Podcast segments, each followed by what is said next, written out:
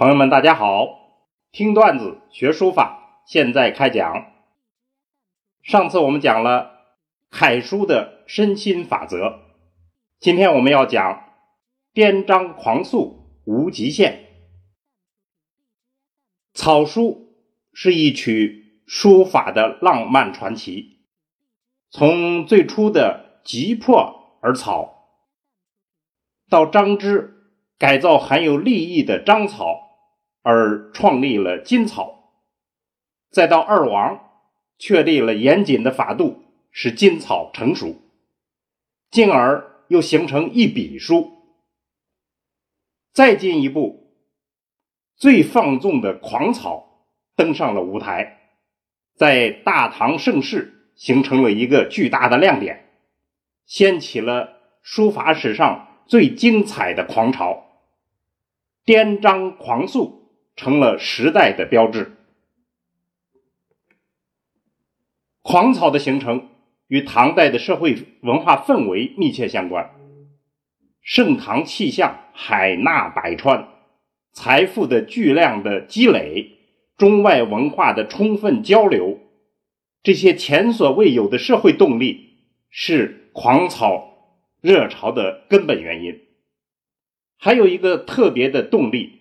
就是来自佛教的狂禅之风。狂禅风行，自我敞亮，禅宗胸无挂碍的开放心态，带来了人心人性的大解放。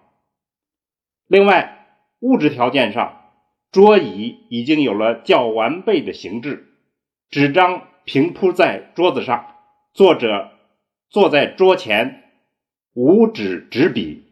类似这些条件都形成了狂草的基础条件。这个时代的草书大家要介绍的，我们首推应该是老诗人贺知章，也就是写了“儿童相见不相识，笑问客从何处来”的诗句的贺知章。他的草书风流倜傥，狂放不羁。拉开了盛中唐浪漫主义的序幕。唐代还有另一位被认为是与张旭、怀素并列的草书大师，就是高僧高贤。高贤的草书当时名声颇大，皇帝召见了他，并赐给他紫衣袍。韩愈为他写了。送高高贤上人序的诗，可惜传世的作品很少，只能看见的是千字文的残卷。还有一个草书大师就是孙过庭。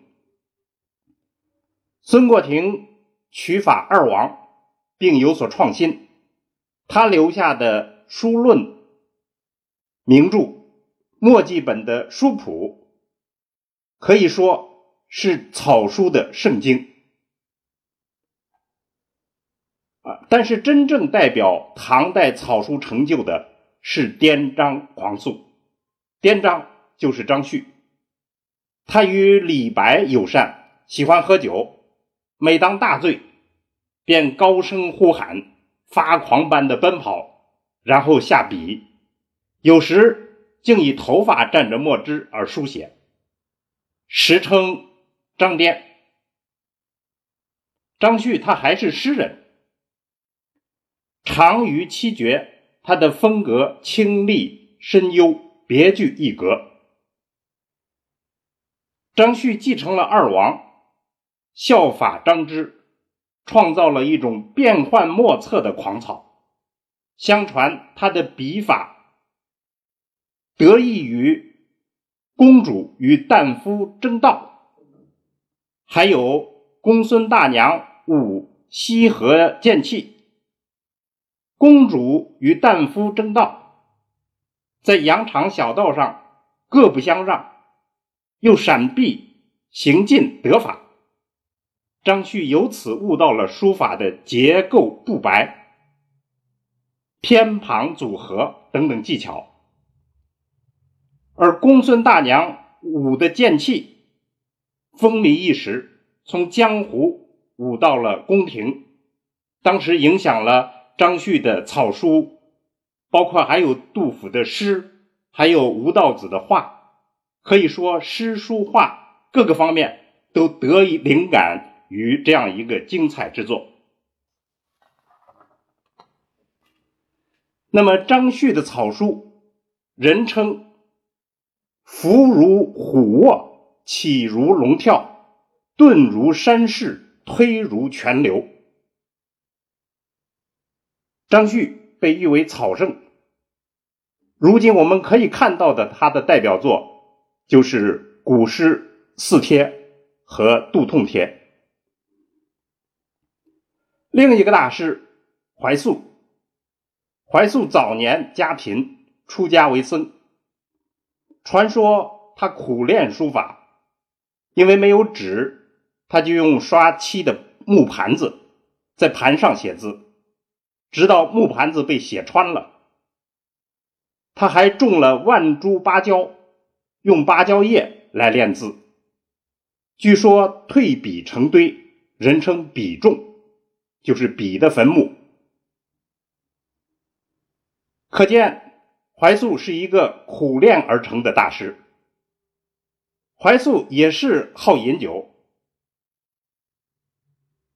每当饮酒兴起，不分墙壁、衣物、器皿，任意挥写。当时延续颠章之名，时人称他为狂素。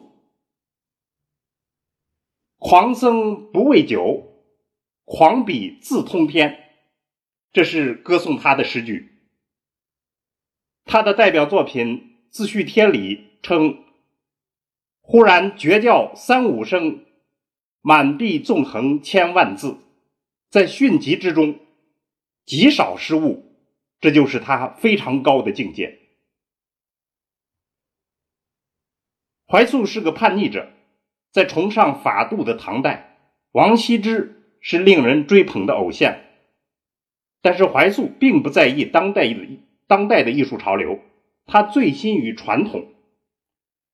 怀素的草书以篆书入笔，藏锋内篆，受应圆通，用笔迅疾，气势宏大。他的线条瘦细而又刚健。我本人称它为“金刚线条”，这与他的禅修有密切的关系。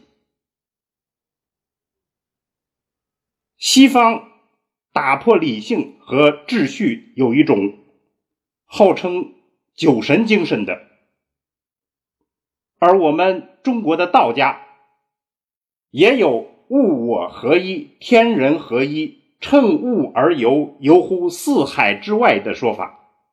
这也就是中国的酒神精神，狂草大作正是中国酒神精神的典型之作，而这种杰作又出现在法度森严为特征的大唐，所以尤其给我们以启示。好，我们今天就讲到这儿，听段子学书法，我们下次接着聊。